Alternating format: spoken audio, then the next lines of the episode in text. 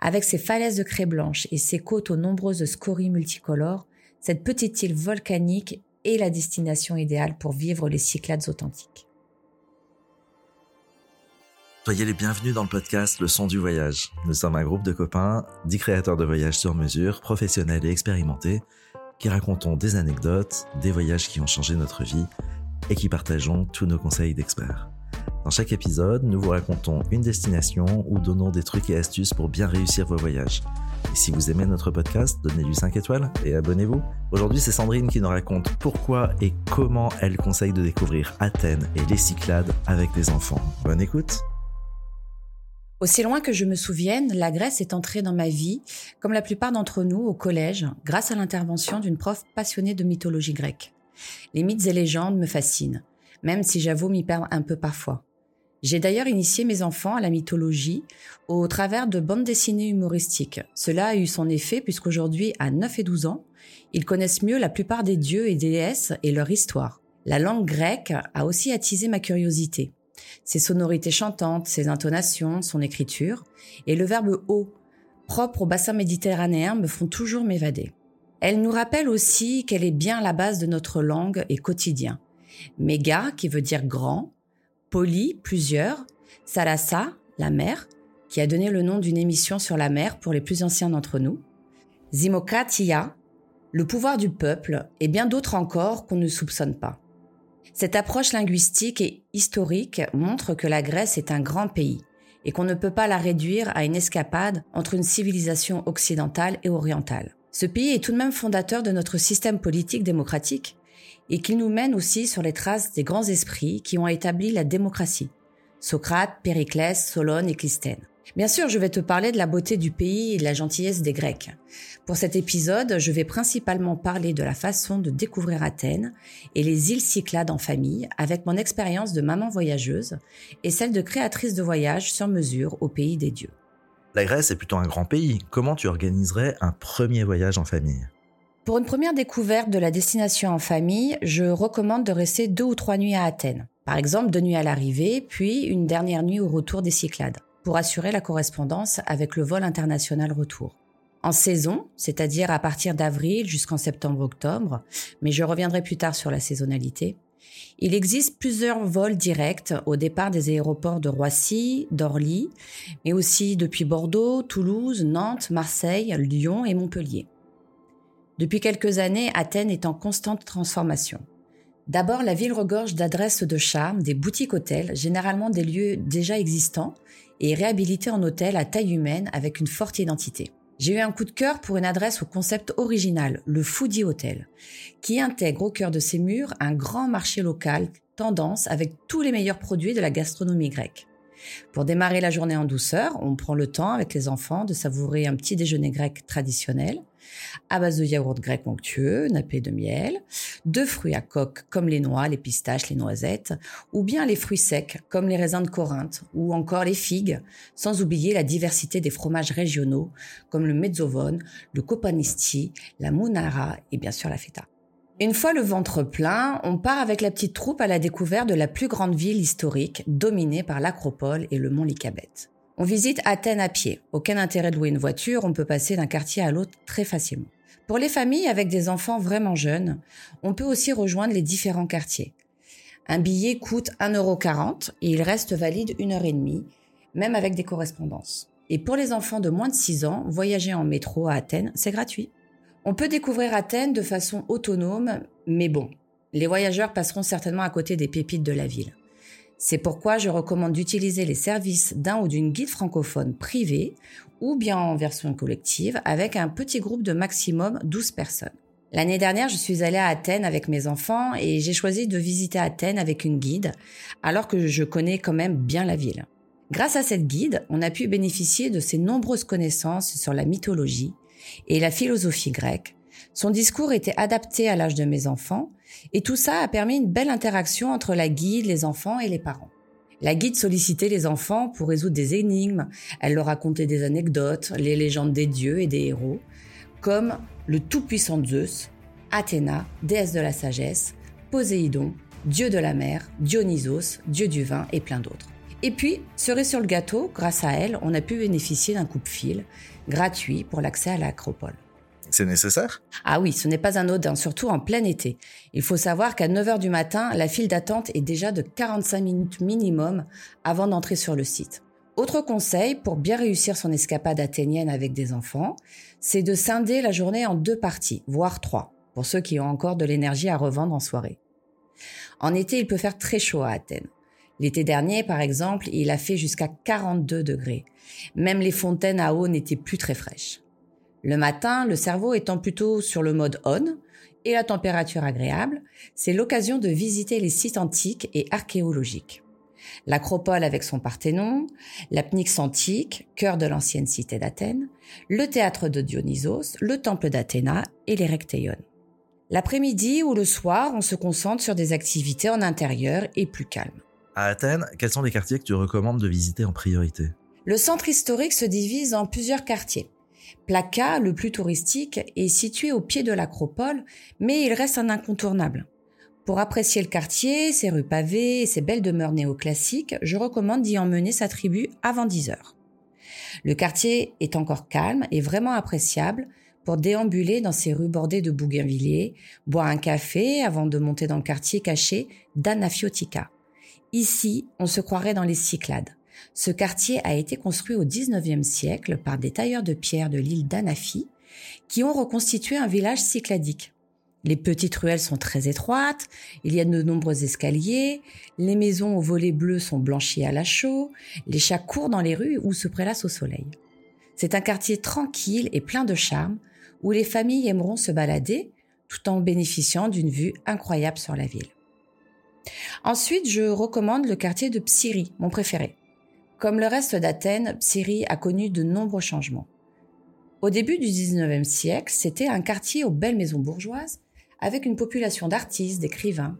Puis, le quartier est devenu mal fréquenté et assez dangereux, car occupé par une mafia locale, avant de devenir populaire au XXe siècle. C'est en 2000 qu'elle retrouve un second souffle. Aujourd'hui, Psyrie est un des quartiers les plus branchés et dynamiques d'Athènes.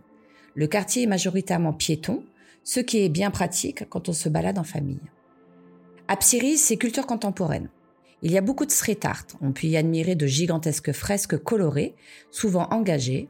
On est en Grèce. On peut chiner dans des petites boutiques et des brocantes. On redécouvre les métiers artisanaux. Des artisans travaillent la corde, la vannerie, le verre, les textiles. On est vraiment loin de l'effervescence et des boutiques à touristes de Plaka ou de Monastiraki, où on y trouve des petites merveilles originales et authentiques. C'est vraiment à Psyrie qu'on peut découvrir la gastronomie traditionnelle grecque.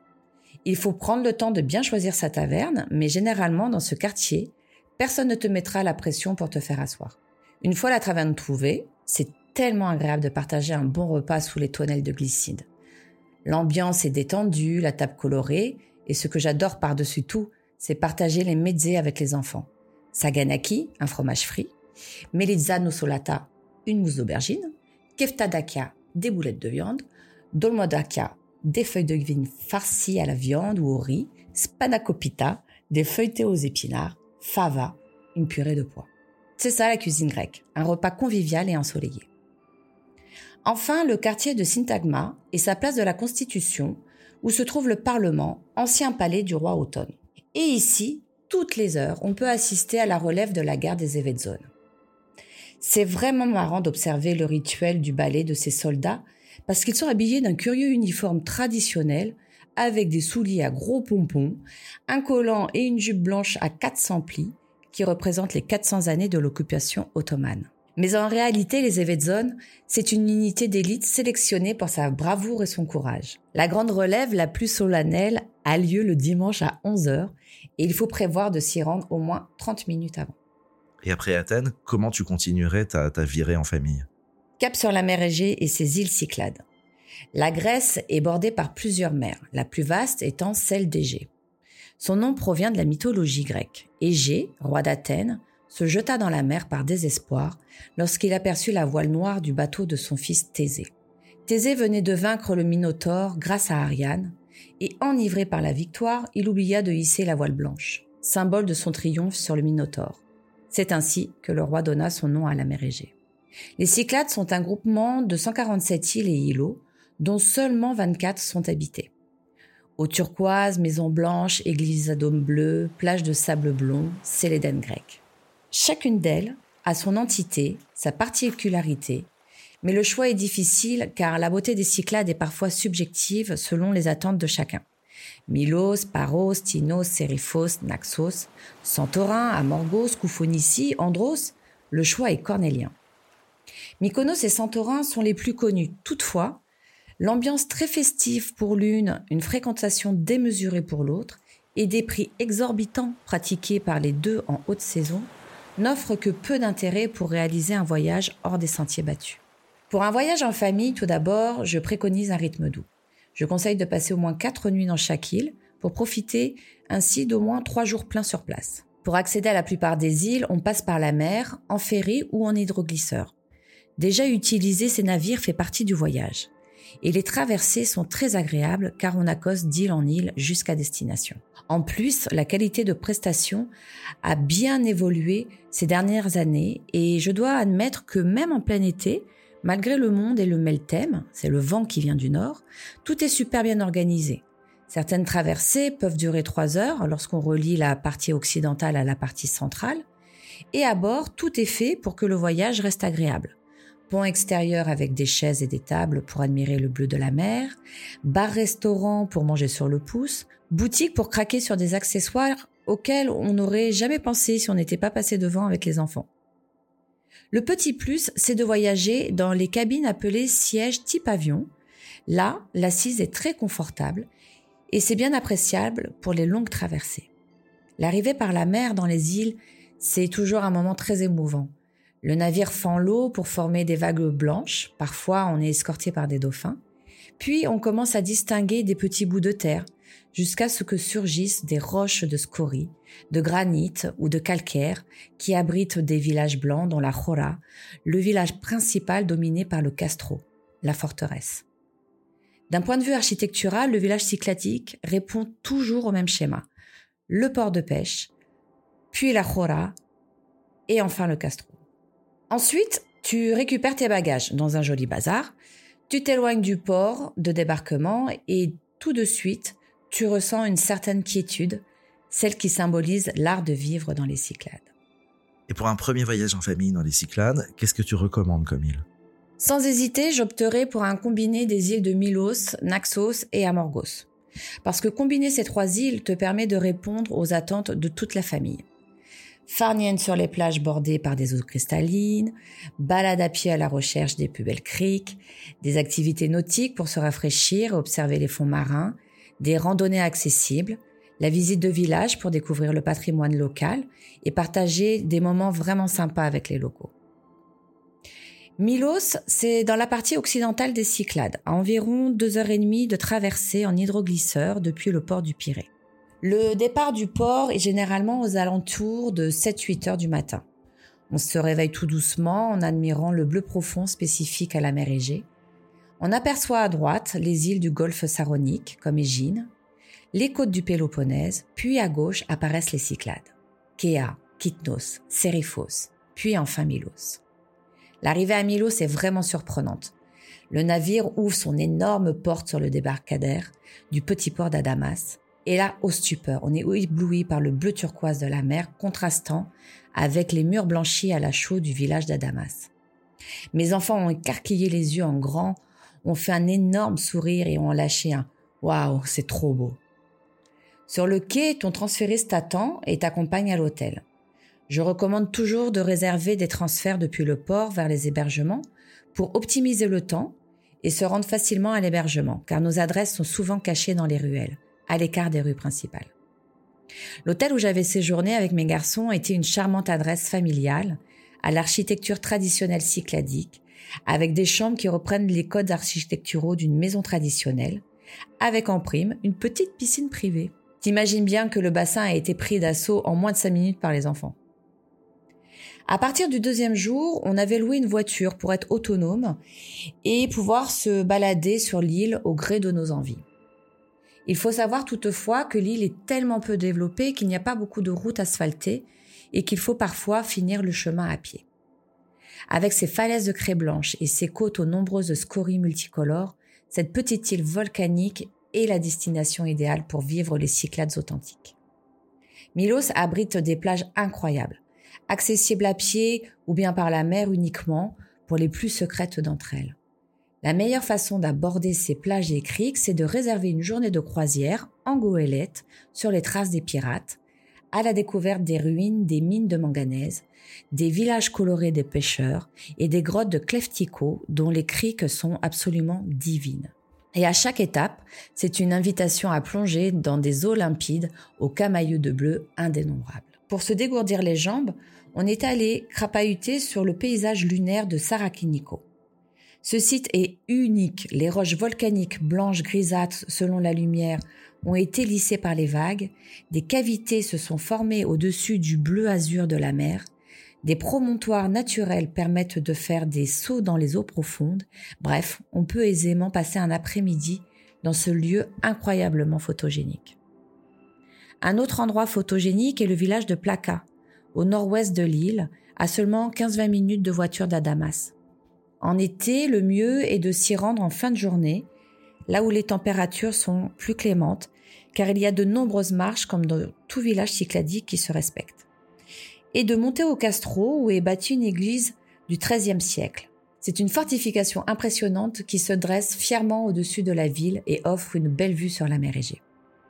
Avant de dîner, tu peux te prélasser au soleil couchant dans les gros coussins des toits terrasses des restaurants. Un moment suspendu. Milos abrite encore d'autres pépites comme Polonia, un village pittoresque de pêcheurs, construit autour d'une baie magnifique sur la pointe nord-est de l'île. L'été, c'est une petite station de balnéaire chic et en arrière-saison, c'est un paisible village bordé d'eau azur. Et juste à côté, tu peux filer sur une piste et au bout, il y a une plage privée avec une petite paillote au bord d'une baie à l'eau cristalline. Un véritable petit paradis. Enfin, il ne faut pas manquer une autre curiosité locale, les maisons troglodytiques de climat, un petit village qui fait face à la mer dans le contrebas du village de Tripiti. Les sirmata, aux portes multicolores, servent de garage à bateau au rez-de-chaussée et d'habitation à l'étage. C'est génial, tu peux y dîner à la petite taverne donnant sur le port. Attention, la route pour s'y rendre est sinueuse, mais pour accéder à tous ces magnifiques endroits, la voiture est indispensable. Ah, super, maintenant j'ai envie d'aller à Milos. Bon, tu nous emmènes où maintenant? À Naxos. Allez, et à Naxos, on loue une voiture ou on chill? Naxos, c'est la plus grande île des Cyclades avec une superficie de 440 km et pour traverser l'île, c'est à peu près deux heures de voiture pour faire 70 euh, km. Et pourtant, Naxos n'est pas une île très touristique. Les hébergements sont surtout sur la côte ouest. Entre la première plage d'Agios Georgios jusqu'à Mikrivigla, le spot de kitesurfer. La ressource la plus importante de l'île, c'est l'agriculture. Grâce à sa taille et la fertilité des sols, Naxos est une île autonome avec sa propre production de produits agricoles et de produits laitiers, comme les célèbres fromages naxiens, Kefalosiri, Antosiro et Xinociro. La cuisine naxienne est 100% locale. Donc, quand tu te déplaces dans l'arrière-pays, tu découvres un paysage préservé, montagneux, vallonné, avec des villages traditionnels, des églises, des monuments et des sites archéologiques. En plus, Naxos est une île si riche et diversifiée, tu peux facilement y rester cinq nuits sans tourner en rond. Pour les familles éprises de liberté, il est possible de louer des quads pour se balader le long des routes sinueuses, à travers une mer d'oliviers, cheveux au vent.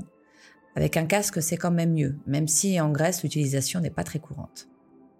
Donc, selon l'envie du jour, on emmène sa tribu à la plage, à la découverte des spécialités locales dans les petits villages de producteurs, si hospitaliers, sur les sentiers de randonnée ou encore visiter les sites archéologiques.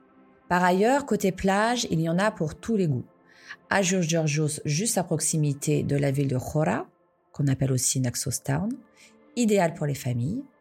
Agios Prokopios, une des plus populaires, très belle et longue plage de sable doré, dont les eaux translucides de la mer Égée peuvent s'apparenter à une piscine naturelle. Agiana, située dans une baie à l'abri du vent.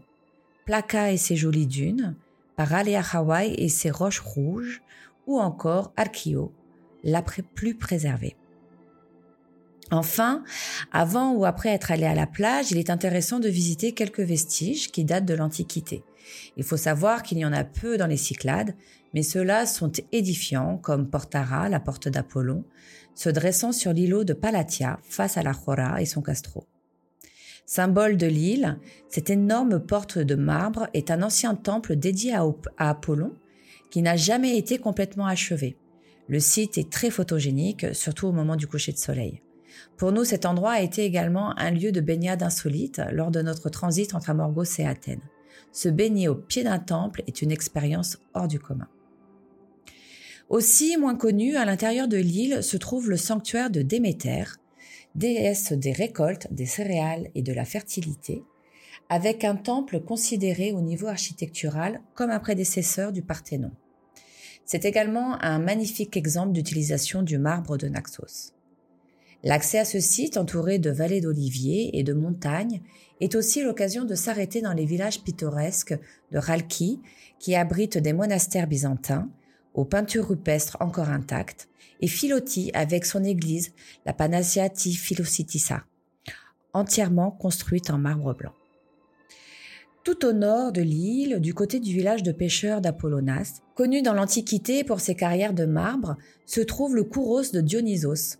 Cette statue de 80 tonnes de marbre géante repose sur le sol. Effectivement, Naxos a l'air pleine de ressources. Et Amorgos, est-ce que c'est aussi captivant que dans les images du Grand Bleu? C'est au-delà de ça. Amorgos est un véritable coup de cœur. Elle est empreinte de mystère, un peu comme une île abandonnée, brassée par les vents et autour de laquelle on ressent une énergie spéciale. L'accès à l'île n'est pas des plus faciles, car c'est la plus orientale des Cyclades, située juste avant les îles du Dodécanèse. C'est pourquoi je recommande de la visiter à la suite de Naxos. Après 1h20 de traversée en hydroglisseur, on débarque au port de Catapola, en passant les petites Cyclades, des îles confettis entourées d'une eau bleu azur et transparente indescriptible. Amorgos est une île si préservée que même en pleine saison estivale, on n'y croise presque personne sur les sentiers et dans les villages de l'arrière-pays. C'est grâce à la configuration de l'île. Au sud se trouve le port principal de Catapola, où arrivent la plupart des ferries. Son petit village blanc, réparti en trois quartiers, abrite essentiellement quelques tavernes le long du port de pêche et les quelques ruelles qui mènent vers l'église de la Panagia Catopoliani, l'une des plus anciennes. Puis on roule 30 minutes dans un paysage montagneux, sinueux et désertique jusqu'à la Jora, perchée dans les hauteurs de l'île. C'est un des plus beaux villages des Cyclades, dominé par un rocher, avec au sommet les vestiges d'un château fort vénitien. On y trouve la petite église d'Agios Georgios, blanche et bleue. Et avant d'arriver au sommet du village, on est ébloui par les murs blancs du village qui contrastent avec le bleu du ciel. C'est un réel enchantement de se perdre dans le dédale des ruelles pentues, d'emprunter les larges marches d'allées bordé de bougainvillées, des passages voûtés permettant de se poser à l'ombre. Ce village a tout le charme d'un village typique cycladique. Au détour d'une ruelle, on trouve des petites tavernes, on s'émerveille devant les maisons traditionnelles aux volets bleus, verts, rouges et décolorées de bas-reliefs. On se repose sur les petites chaises en bois et en paille, au milieu des places ombragées, autour d'une boisson rafraîchissante. Vraiment, se balader dans Jora est franchement inoubliable. Pour profiter au mieux de ce merveilleux village, je conseille de s'y rendre en fin de journée, là où la lumière est plus douce, les ruelles moins fréquentées, car sur place on trouve que des chambres à louer, donc peu de touristes sont présents à ce moment de la journée. Et puis de dîner dans une des merveilleuses petites tavernes traditionnelles. Enfin, depuis la Jora, une super balade sportive à faire avec les enfants, c'est de rejoindre à pied le spectaculaire monastère de la Panagia Rosofiotissa. Pour cela, il faut rejoindre le sentier en haut du village, là où sont posées sur une crête les ruines de 11 moulins avant, puis descendre la falaise tout en faisant attention de ne pas être trop déstabilisé par les vents. Le monastère est visible uniquement depuis la mer. Cette grande tache blanche incrustée à la falaise abrite une icône religieuse de la Vierge Marie. Depuis le monastère, on profite également d'une vue spectaculaire sur la mer et on aperçoit même la petite plage d'Agiana rendue célèbre par le Grand Bleu. Au retour, pas de panique, il y a des bus qui permettent de remonter jusqu'au village. Enfin, pour rejoindre Aegialis, l'autre port situé au nord de l'île, il faut emprunter encore pendant 30 à 40 minutes cette même route au virage en épingle à cheveux. Les seules âmes qu'on y croise, ce sont des chèvres noires et blanches, perchées à flanc de montagne ou bien lassivement installées entre la route et les falaises. Il faut faire attention à bien rouler au pas à certains endroits. Une fois arrivé aux abords des Yalis, là, au détour d'un virage, apparaît un village blanc, perché, au-dessus d'une baie, d'un bleu étincelant, tranchant avec le bleu profond de la mer Égée et le blanc immaculé de la plage. Une fois de plus, le cadre est tellement idyllique qu'on reste quelques instants à contempler la mer sans un mot. Cet instant suspendu est vite interrompu par une envie irrésistible de plonger dans l'eau pour le reste de la journée. Hormis ces trois villages principaux où gravite la majorité des touristes, il existe d'autres villages moins fréquentés qui méritent le détour. Par exemple, dans le nord de l'île, les villages blancs de Lagada, Solaria et Potamos surplombent la baie de Ejali. Là, tu laisses ta voiture au parking, tu mets tes baskets et c'est parti pour arpenter les sentiers de randonnée. La balade est superbe. On marche tranquillement sur des anciens chemins de muletiers, bordés de murets en pierre, de figuiers de barbarie, et on apprécie la vue sur la mer scintillante. Beaucoup de sentiers de randonnée passent par des villages, donc tu peux te rafraîchir dans une taverne avec un café frappé. Et comme tu as dépensé des calories, tu peux même craquer pour des pastellis ou de lecumades, des pâtisseries, des pâtisseries traditionnelles à base de graines de sésame et de miel. Cette pause sucrée, c'est aussi l'opportunité de te perdre dans les ruelles blanches fleuries par d'imposants bougainvillés roses et violets, d'emprunter des passages voûtés, de saluer les yayas, les grands-mères, assises en enfilade devant leur petite maison au volet bleu, ou encore de croiser un muletier et son âne, venus lui livrer les épiceries, les tavernes. Des scènes de vie du quotidien très simples, mais vraiment ressourçants. Amorgos est comme un grand village où tout le monde se connaît, et au hasard des rencontres, on finit par se sentir comme à la maison. Et qu'est-ce que tu conseilles de rapporter de Grèce cela peut paraître un peu cliché, mais pour tes salades, tu vas trouver en Grèce une variété incroyable d'huile d'olive. Personnellement, j'ai un faible pour celles provenant de Crète ou de Kalamata dans le sud du Péloponnèse. De nombreux produits cosmétiques sont aussi élaborés à base d'huile d'olive, très doux pour la peau. À Athènes, il existe une boutique de komboloi. J'ai une passion pour ces objets ressemblant à des chapelets. Il y en a de très beaux, particulièrement ceux faits en ambre. Ils n'ont aucune connotation religieuse et sont souvent utilisés par les personnes âgées qui les font tourner dans leurs mains avec beaucoup de dextérité. À Naxos, il y a aussi des boutiques où on peut faire fabriquer ces spartiates sur mesure, ces célèbres sandales en cuir à lanière. Allez, mets-nous l'eau à la bouche. Conseille-nous un plat typique et local. La cuisine grecque est une des meilleures cuisines au monde car saine et pleine de saveurs. Il est difficile de faire un choix, d'autant plus qu'usuellement les Grecs servent des mezzés, plusieurs plats servis en même temps, pour partager un repas en famille ou entre amis en toute convivialité. Pour les enfants, l'incontournable, c'est le souvlaki.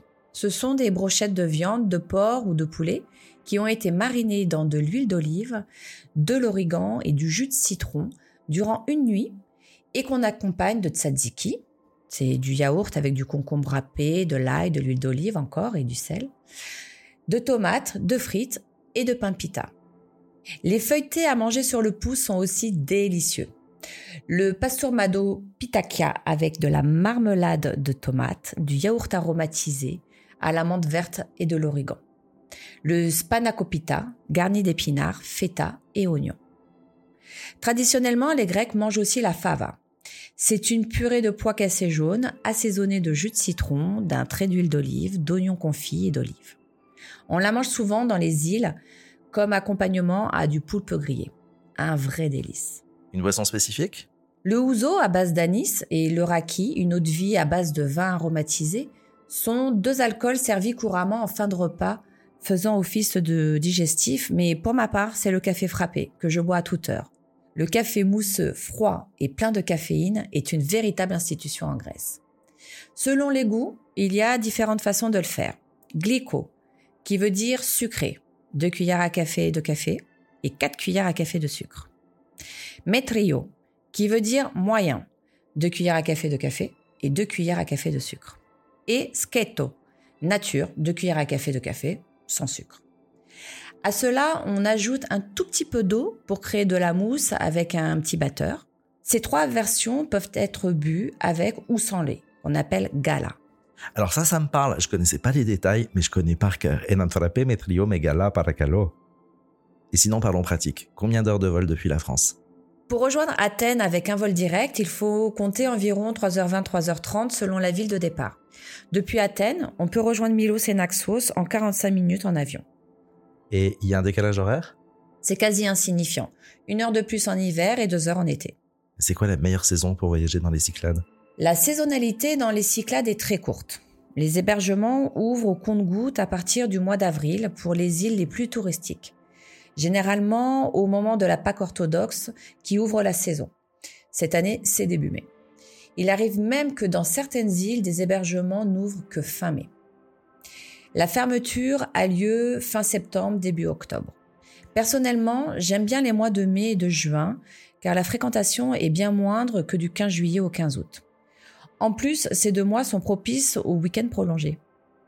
Le mois de septembre est aussi une chouette saison car la température de la mer est plus chaude. Et combien de temps tu consacrerais à ce voyage? Deux semaines sur place, c'est l'idéal pour profiter de chacune des destinations.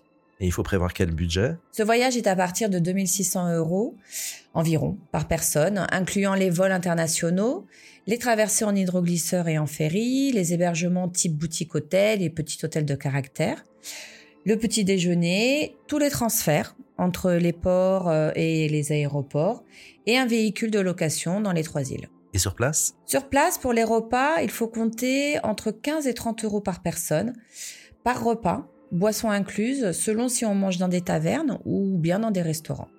Dans les tavernes, les plats sont aux alentours de 8-10 euros par personne. On peut aussi manger un gyros, sandwich à la base de viande et de crudités pour 4-5 euros. Certains hébergements proposent des kitchenettes. Cela peut être pratique pour dîner quelques soirs comme à la maison. Au son du voyage, on est très branché tourisme responsable. Parle-nous s'il te plaît d'une action sociale qui aurait retenu ton attention. L'association Amorgorama met en place des projets pour étendre la cogestion des pêcheries et impliquer les petits pêcheurs dans la création et l'administration des zones marines protégées. Des efforts de recherche se sont en cours pour faciliter la restauration des populations de poissons et des habitats marins sur l'île d'Amorgos, contribuant ainsi à la santé globale de l'écosystème marin. Ainsi, les pêcheurs d'Amorgos ont élaboré un plan global de préservation de la vie marine, qui comprend l'abstention de la pêche à certaines périodes, la collecte active des déchets, l'adoption de méthodes de pêche durable, notamment avec des filets de pêche avec des trous plus gros pour éviter de pêcher les poissons les plus petits, et la désignation de zones interdites à la pêche. Une belle initiative prise soit par une minorité de personnes, mais si cela a été développé à grande échelle, dans le monde entier, soyons fous, la biodiversité de nos océans s'en porterait que mieux. Alors enfin, comme le podcast s'appelle Le son du voyage, un son de la Grèce qui serait resté dans tes oreilles? Le rebetiko. Et plus qu'un style musical, c'est à la fois de la musique, du chant et de la danse.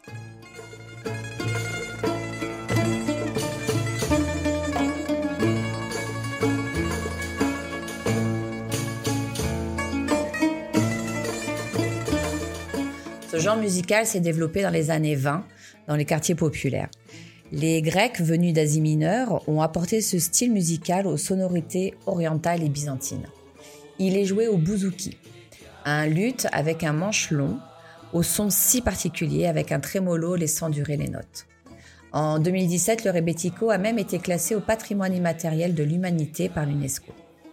Des scènes sont ouvertes à Athènes, dans quelques salles où on peut boire un verre ou même dîner tout en écoutant du rebetiko. Ambiance festive garantie. Efkaristume Parapoli, Sandrine. Merci d'avoir partagé avec nous tes souvenirs et tes meilleurs conseils pour découvrir Athènes et les Cyclades en famille. Si le récit de Sandrine vous a inspiré, vous avez envie de partir en voyage en Grèce, vous pouvez la contacter. Elle crée tous les jours des voyages sur mesure. Envoyez-lui un mail à sandrine at leçonduvoyage.fr ou un message sur Instagram, leçon voyage, tout attaché. Si vous aimez notre podcast, donnez-lui 5 étoiles et abonnez-vous. Nous vous disons à bientôt pour d'autres expériences de voyage.